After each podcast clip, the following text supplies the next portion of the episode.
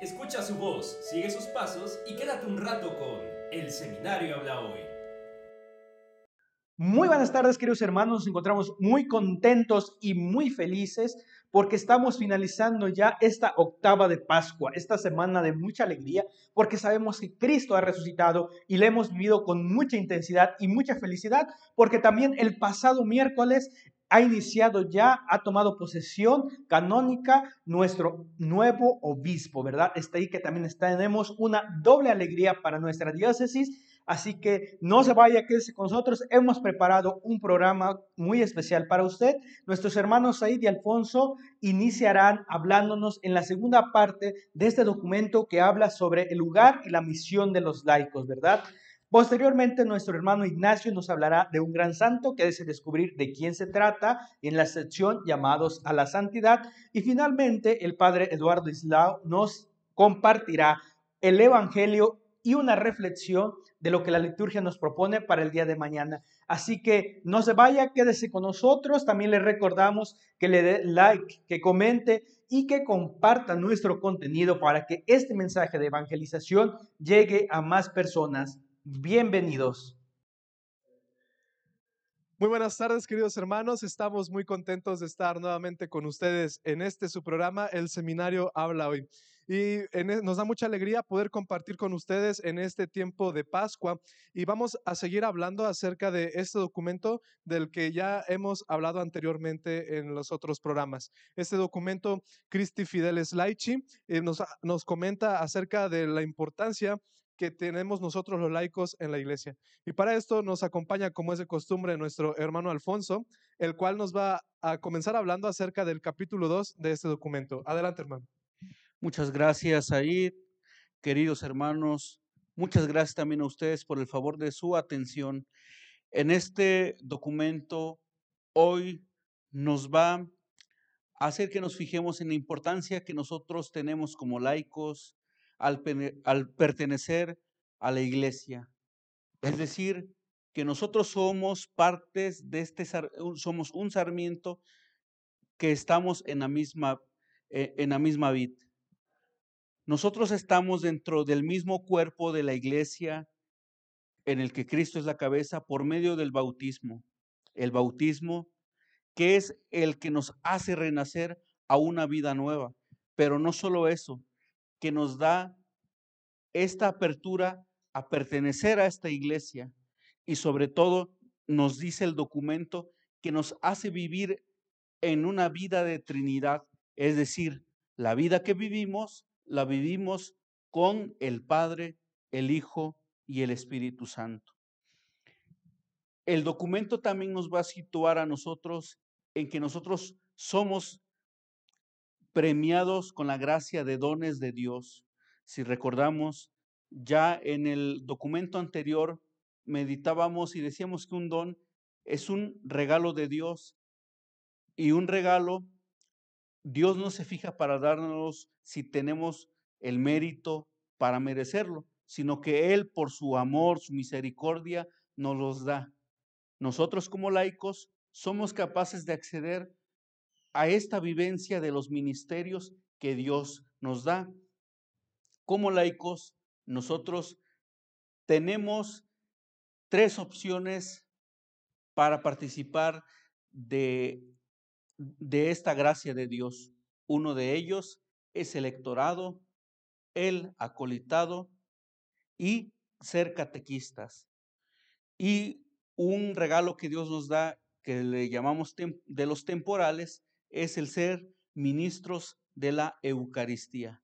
Seguramente, hermanos, nosotros hemos visto en nuestra parroquia o visitando a los enfermos por la necesidad que hay de que nuestro párroco, nuestro sacerdote de nuestra comunidad no puede llegar a todos los enfermos porque a veces son muchos, se delegan a personas laicos que no son ordenados, que son personas casadas, con familia, pero se les delega viendo que ellos son capaces de amar y sobre todo reconocer a Cristo presente en la Eucaristía, que se les da este ministerio temporal de ser ministros extraordinarios de la Eucaristía. Y entonces, hermanos, ellos van y dan la sagrada comunión, el cuerpo y la sangre de Cristo a nuestros hermanos que están enfermos en sus casas. Este ministerio es una obra de Dios y es una obra de su misericordia, es decir, es un don. El documento nos hace reflexionar a nosotros que yo y ustedes, hermanos, somos capaces de acceder a este regalo de Dios, el ser ministros extraordinarios de la comunión. Pero no solo eso, también podemos ser ministros de la palabra, como en el lectorado, es decir, prepararnos nosotros para proclamar en cada celebración eucarística la palabra de Dios y el ser acólitos también. El documento nos dice que los laicos participan del sacerdocio real de Jesucristo por medio de estas tres acciones. Recordábamos también que el Papa Francisco no hace más de un año instituyó el ser catequista como un ministerio. ¿Y qué importancia tiene el ser catequista?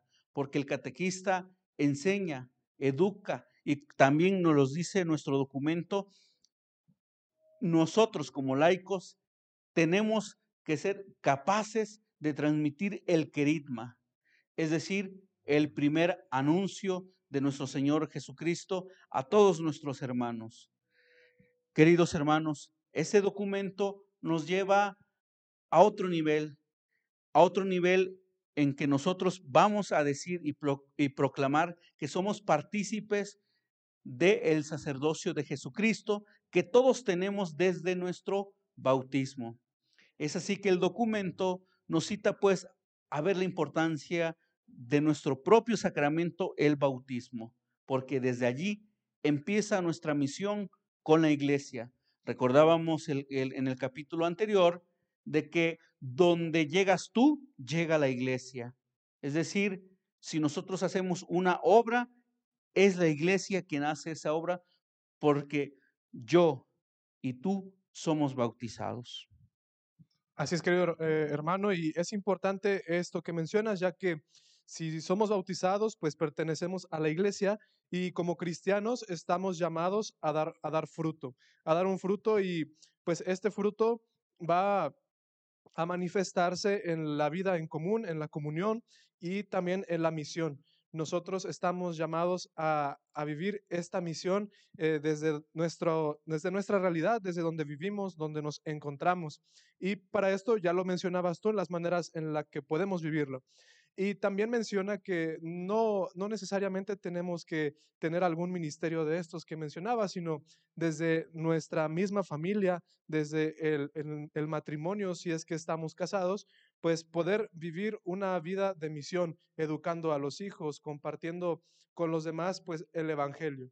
Y es por eso que como cristianos estamos llamados a dar fruto, viviendo en comunión y con esta misión en específico. Y bueno, nosotros como cristianos debemos de tener como eh, el gran fin, pues el reino de Dios. Es ahí donde vamos a ser libres y donde pues vamos a estar ya salvados. Es este el reino de Dios, el reino de la salvación, el reino de la libertad.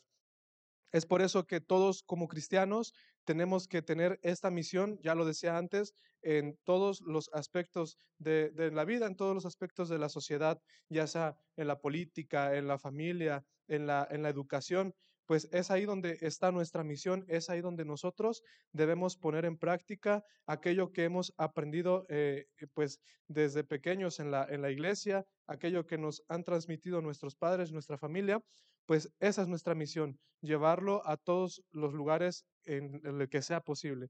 Y esta también es la belleza del trabajo de, misional, pues, de, de nosotros los laicos, llevar el Evangelio a todas partes.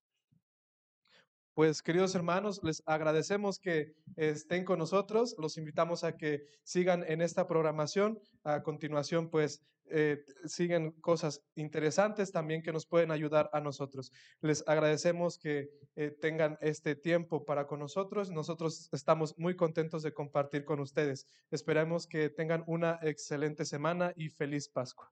Muchas gracias. Hasta luego. Muy buenas tardes, hermanos. Sean bienvenidos a su programa El Seminario Habla Hoy. Estamos en la sección de llamados a la santidad. El día de hoy vamos a hablar de, un evangelista, de un gran santo, eh, se llama eh, San Marcos. Eh, nos dice que fue discípulo de San Pedro, fundó, fue el autor del Evangelio de San Marcos y fundó la iglesia en Alejandría. Estos son los tres aspectos que vamos a tratar de desarrollar. En un primer lugar, Marcos era de origen hebreo, de la tribu de Leví. Como era costumbre entre los hebreos, San Marcos recibió dos nombres, en hebreo, que significa Juan, y en, en romano, Marcos. Entonces, su madre mencionada, mencionada en la Biblia, en los Hechos de los Apóstoles, en el capítulo 12, versículo 12, que nos dice, entonces Pedro reflexionó y fue a la casa de María, la madre de Juan, también llamada Marcos, donde se había reunido para, para orar. Entonces ahí vamos, vamos viendo cómo tenía dos nombres, pero eh, aquí en el Evangelio, el Evangelio se adjudica el nombre de, de Marcos.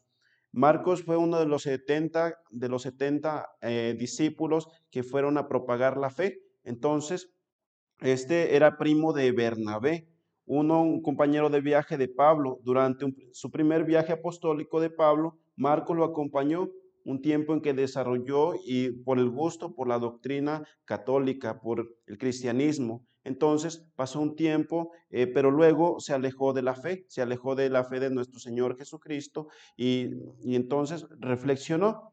Eh, pero después, después nos viene a decir que fue discípulo de Pedro, uno de sus primeros discípulos, em, quien restauró su fe después de haber dejado a Jesús en la fiesta de Pentecostés recibió el santo bautismo en manos del príncipe de los apóstoles. Hablamos de, Pedro. Dice, la comunidad que vive en Babilonia, escogida como tú, te saluda. Marcos, mi hijo, también envía saludos. Y esto nos los dice, nos los dice en sus cartas, en la primera de Pedro. El Evangelio de San, Marcos, eh, escrito en el año 42, cuando Pedro tuvo que dejar Roma confió la vigilancia de la iglesia joven a su discípulo. Entonces, Pedro, en respuesta de las peticiones de los primeros cristianos de Roma, de dejarles un documento escrito, todo lo que había oído sobre la doctrina y los milagros y la muerte de Jesús, San Marcos escribió en el Evangelio el propósito de responder a dichas preguntas. Entonces ya ahí vemos cómo Marcos empieza, empieza a descubrir su fe, empieza a vivir su fe más, más profunda y ya entonces le dicen los cristianos que quieren que les deje, que les deje unos escritos, ¿no? De la vida de nuestro Señor Jesucristo. Pero este, eh, este no les dejó eh, así en teoría, sino más que nada fue la práctica que, le decían, ¿quién es Jesús? ¿Quién, ¿Cómo podemos conocer a nuestro Señor Jesucristo? Entonces, Marcos, Marcos los da a conocer como el Hijo de Dios, como el Mesías, Marcos deja claro que su obra no es completa y que el lector a través de su propia vida se convierte en discípulo de Jesús. Conforme nosotros vamos leyendo el Evangelio de, San Marcos, pues vamos descubriendo el verdadero rostro de nuestro Señor Jesucristo. Vamos descubriendo em, su ser de nuestro Señor Jesucristo. La iglesia de Alejandría. Entonces, después de pasar unos años en Roma, San Marcos fue enviado por Pedro para evangelizar en una ciudad considerable, de considerable tamaño, donde logró formar un gran número de cristianos con su testimonio, pues eh, se, con su testimonio, pues ayudó para que la iglesia de nuestro Señor Jesucristo pues aumentara. Entonces, em, en algunas ciudades también que, que, estuvo, fue en Libia y en Tebaida, y finalmente llegó a Alejandría, donde se estableció permaneció durante 19 años. Ahí fundó, fundó una, una iglesia, la iglesia de, Alejandría. Después de varias persecuciones, entonces estuvo dos años de ausencia de la ciudad. A su regreso fue perseguido por los paganos que estaban retenidos en la difusión de la religión cristiana ahí vemos cómo también eh, se empiezan a dar estas persecuciones, se empiezan a dar estas persecuciones, entonces Marcos resiste, nos dice dos años, y finalmente pues fue, fue aprendido. Cuando lo arrestaron, le pusieron una cuerda alrededor de su cuello y lo, lo arrastraron por las calles de la ciudad hasta su muerte en el año 828. Sus restos fueron transportados a Venecia y colocados en un edificio construido para custodiar las reliquias del apóstol. Hoy en día la Basílica de San Marcos se erige en la Plaza de San Marcos de Venecia en su honor. Entonces ya ahí vemos ese ejemplo de este evangelista, de este santo, que nos ayuda, que nos puede ayudar en nuestra vida cristiana, en nuestra, en nuestra espiritualidad, para que nosotros, a pesar de las diferentes de los, de los diferentes casos que se nos van presentando en nuestra vida, pues también podamos resistir con nuestra fe, con nuestro testimonio y así poder seguir, darle un sí generoso a nuestro Señor Jesucristo que día a día nos pide ese, ese que, que lo sigamos, pero que lo sigamos eh, a pesar de esto, de todo lo que se nos va presentando. Pues estos a grandes rasgos, hermanos, que, que les puedo compartir de este gran evangelista y deseándoles que, que nos ayude para nuestra propia vida espiritual. Muy buenas tardes, queridos hermanos. Ya estamos en esta sección del seminario Habla Hoy, en la que reflexionamos el Evangelio tras los pasos de Jesús, tras los pasos del Maestro. Eh, eh, seguimos de fiesta, seguimos de fiesta puesto que estamos celebrando la Pascua, la resurrección del Señor. Hemos cambiado, si ustedes se dan cuenta, ya incluso el color de los ornamentos ya no es morado, es blanco el color de la fiesta, el color de la pureza del Señor. Y por supuesto, el día, el día de hoy el Evangelio nos va a hablar de unos aspectos muy importantes, indispensables para nosotros. Es el Evangelio de San Juan, es el capítulo 20, versículos 19 al 31.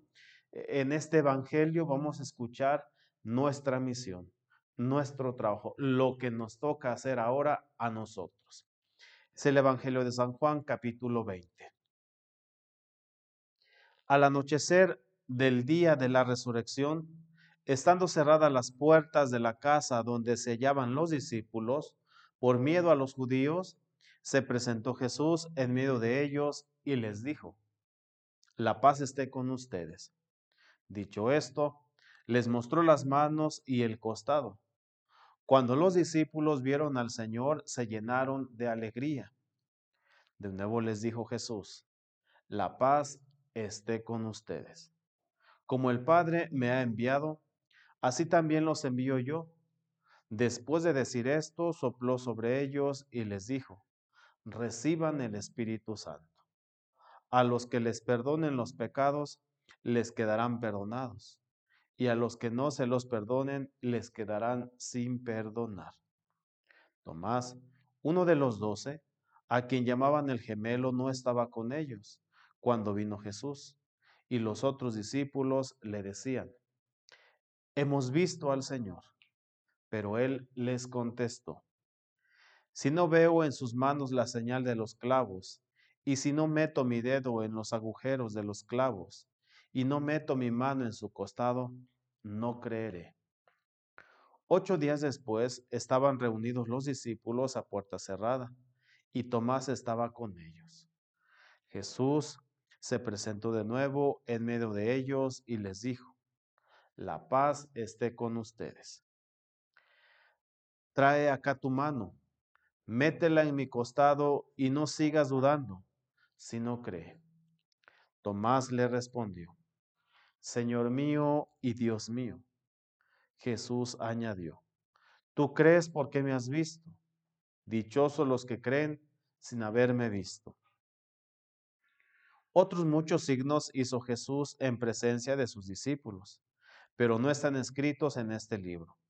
Se escribieron estos para que ustedes crean que Jesús es el Mesías, el Hijo de Dios, y para que creyendo tengan vida en su nombre. Palabra del Señor. Gloria a ti, Señor Jesús. Bien, hermanos, decíamos hace un momento, seguimos celebrando la Pascua eh, nos da mucho gusto el sabernos redimidos, el sabernos eh, agarrados de la mano y llevados al reino de nuestro Padre Celestial. Somos hijos en el Hijo, somos coherederos, como dice San Pablo. Gracias a Jesús, gracias al sacrificio que hizo Jesucristo por nosotros. Y bien, decíamos, Jesús ya hizo su parte, ya nos abrió las puertas del cielo, ya, no hizo, y ya nos hizo hijos eh, de Dios, ya es Dios nuestro Padre, somos herederos, ya hizo lo que le tocaba, falta a nosotros. Fíjense algo muy interesante. Dos puntos solamente vamos a reflexionar.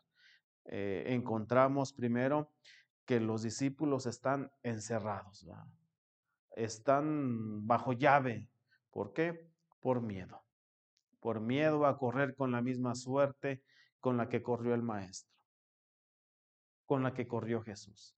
Entonces encontramos pues a un Jesús que se presenta en medio de esta confusión. Encontramos a un Jesús que se presenta, que irrumpe una vez más, eh, probablemente la confusión, eh, probablemente el descontento, la tristeza de estos discípulos. Se encuentran encerrados, tienen miedo y llega Jesús. Al mismo tiempo que llega Jesús, viene a romper estos esquemas, viene a romper estos, este panorama un tanto nublado, un tanto negativo que ellos estaban viviendo. Pudiéramos decir con palabras contemporáneas, estaban en shock todavía, como que aún no lo superaban. Llega Jesús y todo cambia, todo se transforma.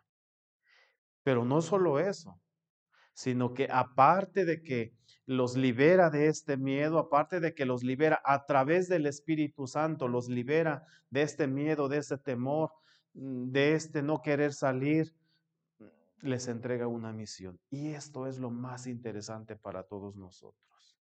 Jesús resucitado nos entrega la misión ahora a nosotros. Ahora nosotros somos los que llevamos este trabajo eh, pastoral, este trabajo divino obviamente alentados, impulsados por el Santo Espíritu. Se nos entrega el Espíritu Santo y junto con ello se nos entrega también la misión de llevar adelante ahora a nosotros el pueblo, el reino, hacia el reino. Esa es nuestra labor. Esa es nuestra misión. Nosotros entonces debemos de una u otra forma también debemos responder.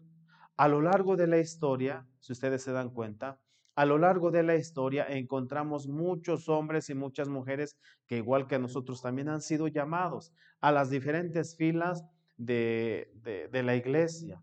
Encontramos a muchos hombres y mujeres en un lugar, en un espacio, en un tiempo específico. Tenemos en su momento un San Francisco de Asís, a una Teresa de Ávila, a un San Juan de la Cruz, a un San Francisco Javier, tantos y tantos hombres y mujeres que entregaron su vida y que supieron responder a las necesidades del pueblo.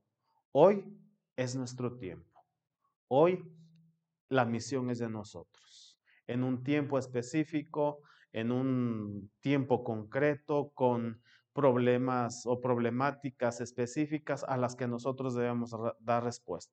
Por supuesto, el Santo Espíritu que alentó en su principio a estos apóstoles y que ahora ha alentado a, estos, a estos hermanos nuestros santos, San David Uribe, San Margarito Flores, aquí en nuestra diócesis, ¿no? Hoy nos toca a nosotros dar una respuesta a ese Dios, a esa misión que ese Dios de amor nos ha puesto en las manos reciban el Espíritu Santo, dice Jesús. Así como el Padre me envió, así también yo los envío a ustedes. Vayan y prediquen, vayan y enseñen el Evangelio, vayan y, y bauticen en el nombre del Padre, del Hijo y del Espíritu Santo. La misión es nuestra. Dios la pone en nuestras manos. Somos colaboradores. Va a decir, el, va a decir Jesús, yo soy la vid, ustedes son los sarmientos. Yo soy el tronco, ustedes son las ramas y vamos a dar fruto.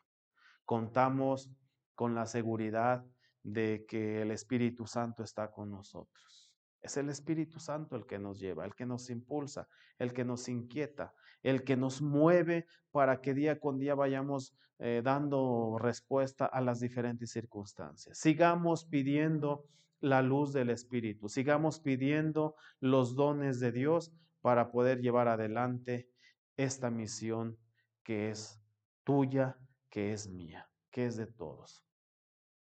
Un saludo muy especial a todos, hermanos. Nos da mucho gusto que sigan con nosotros. Eh, nos despedimos, no sin antes, obviamente, pedir la bendición de Dios.